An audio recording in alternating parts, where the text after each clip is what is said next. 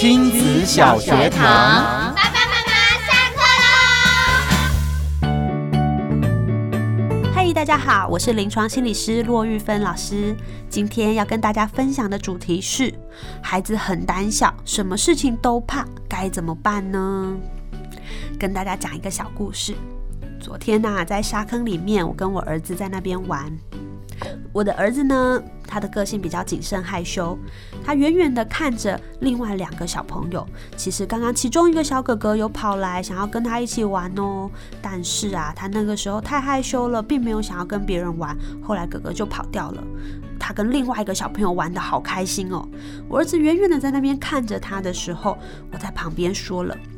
过往啊，我也是常常这样帮他讲心里面的话。我跟他说：“哦，有些人很喜欢跟别人玩，有些人不太喜欢跟别人玩，有些人需要久一点的时间才能准备好跟别人玩。”可是我昨天这样子讲之后，我突然觉得好像不太对，于是我换了一个说法，重新跟他说：“我说，哦，有的时候我们会想跟别人玩，有的时候呢，我们会只想要自己玩，不想跟别人玩。”这两种说法，不知道你们听起来有没有发现哪里不太一样呢？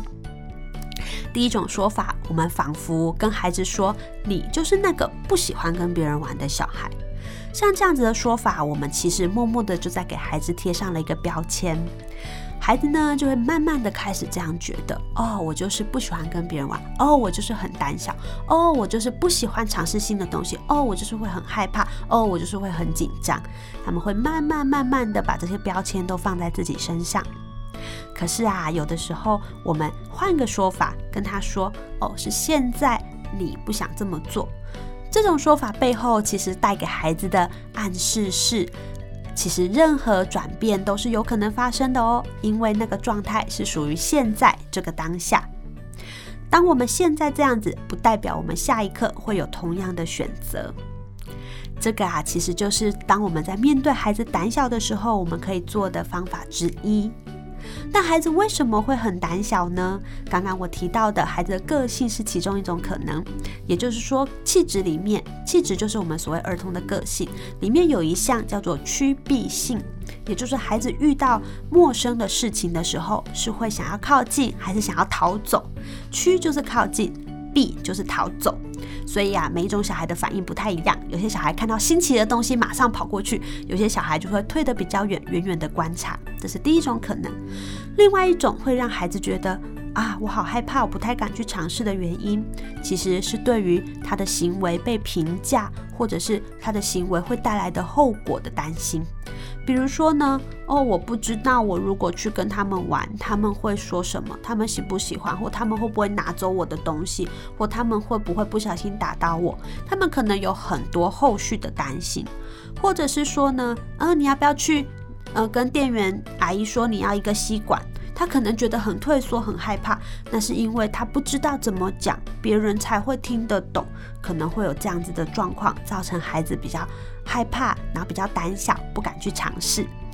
遇到这样子的状况呢，我们可以帮忙的是，我们帮孩子把事情切成小小的目标。比如说呢，如果孩子不敢。